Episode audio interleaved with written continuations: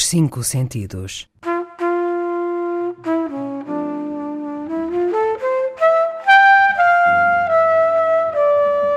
Um programa de Mário Cordeiro.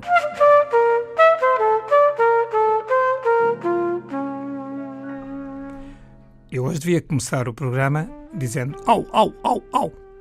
Mas enfim, deixo isto para a minha cadela. E por isso quero fazer já uma declaração de interesses. Tenho um cão, aliás, uma cadela, a qual faz parte da família, pelo que, ouvintes, sou altamente suspeito a falar deste assunto. De qualquer maneira, vou fazer um esforço para ser objetivo e basear-me em dados e factos científicos. Em primeiro lugar, acusar as pessoas que gostam de cães de estarem a menorizar os humanos é não entender nada do que é o mundo, a natureza, a capacidade, exatamente, por ver melhor os direitos de cada um. Como se uns e outros fossem mutuamente exclusivos e não complementares, animais e natureza. Muitos dos nossos ouvintes escutaram já, em vossas casas, aquela expressão: Pai, eu queria tanto ter um cão.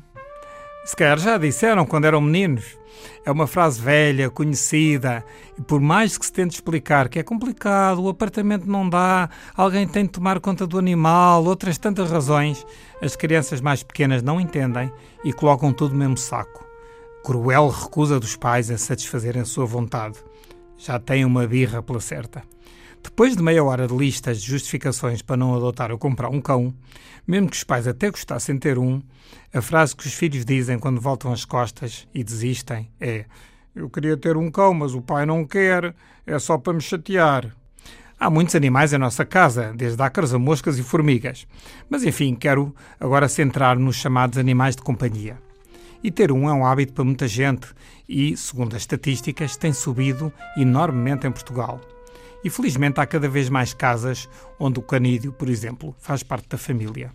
Salvaguardando a total liberdade de não ter um cão, há que respeitar a mesmíssima liberdade de o ter.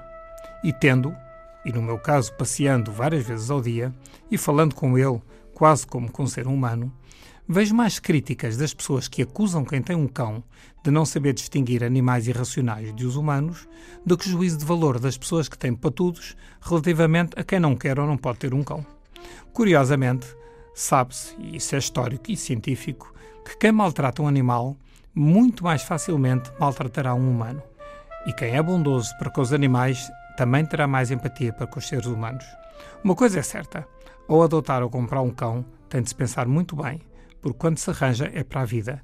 Felizmente, hoje, o abandono de animais de companhia, designadamente cães, é criminalizado e, por exemplo, em Lisboa, há já uma provedoria dos animais. Muitos escritores têm-se debruçado e escrito sobre a relação com os cães.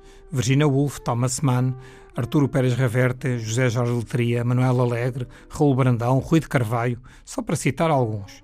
Tenho em casa uma coleção de romances ou livros de poesia escritos sobre cães ou por cães, escritos na voz do cão, e posso dizer-vos que já acumulo mais de 40 de variados autores. São livros excepcionais, de uma enorme sensibilidade e mostram a transcendência da relação entre um cão e um dono. Muitas vezes vem a uma acusação velada. Por que perder tempo com cães quando há humanos a necessitar de mais legislação, de mais cuidados, como por exemplo crianças, idosos, desempregados, migrantes? Há que fazer por eles muito. Muito. E uma coisa não obsta à outra. Muitas vezes a mensagem que estamos a pôr os cães à frente das pessoas não é verdade. É errada. É fundamentalista, é manipuladora, além de demagógica. Faz-me lembrar, desculpem-me ouvintes, uma empregada quando eu era pequeno, que servia em casa dos meus pais, e dizia que se eu não comesse o arroz todo, desculpem-me, mas dizia mesmo assim, morria um pretinho em África. E eu lá comia um arroz, mesmo estando infartado, para não me sentir culpado da morte de um outro menino. E muitas vezes, eu e a minha irmã, quando conseguíamos pôr o arroz assim de lado para debaixo da toalha, depois ficávamos mortificados porque tínhamos morto alguém em África. Gostar de animais é um primeiro passo para a própria humanização das pessoas e para um relacionamento melhor, que se exige, que é urgente, do homem com a natureza e com a sua própria condição. Pode gostar-se de animais e de pessoas, e uma coisa, repito, não exclui a outra. E sei-o por experiência própria. Voltando à história que comecei, há pessoas que gostariam de ter animais e não têm condições de vida ou de ritmos para tal. Poderão sempre, de qualquer maneira, tentar que as crianças tenham um relacionamento estreito, por exemplo, com cães, em quintas pedagógicas, espaços públicos, com os cuidados todos que implicam a relação de um humano com um cão que não se conhece. Antes de permitir, por exemplo, que as crianças façam festinhas a um cão, é sempre conveniente perguntar aos donos se isso é possível. Mas é bom que as crianças contactem com cães e nas várias associações, fazendo voluntariado quando já são adolescentes. É importante. Tira-os do computador, tira-os do ecrã e falo-os pensar numa coisa é que podem ser úteis a outrem, podem ser úteis a algo que não seja os seus próprios interesses meramente hedonistas ou narcisistas.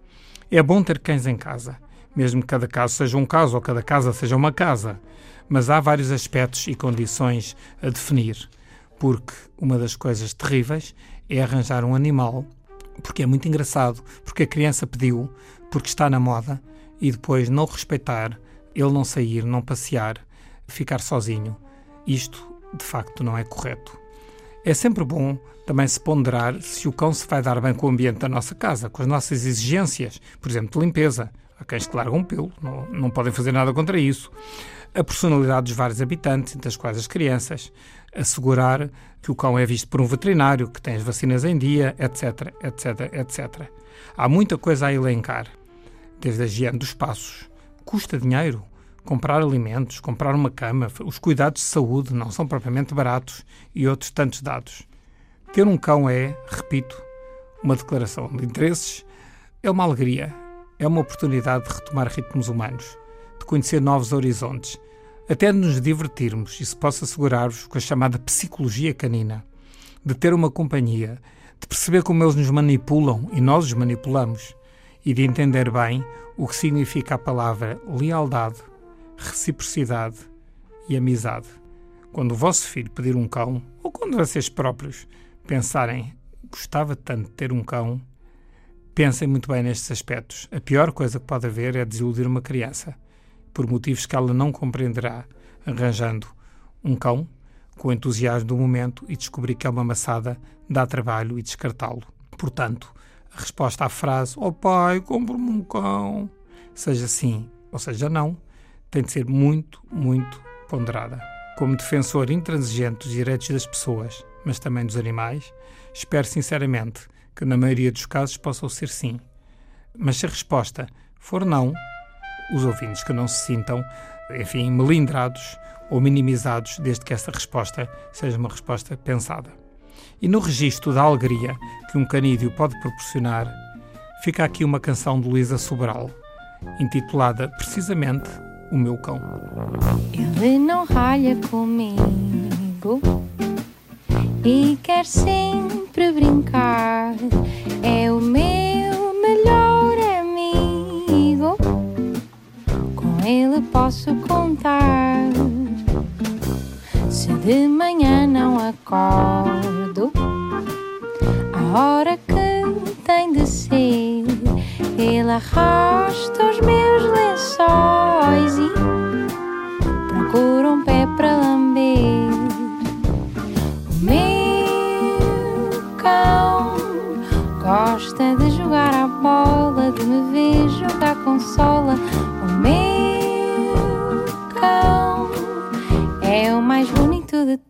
todos, perto como nenhum outro. Mesmo se a vida der para o torto, eu sei que ele vai ser sempre o meu cão.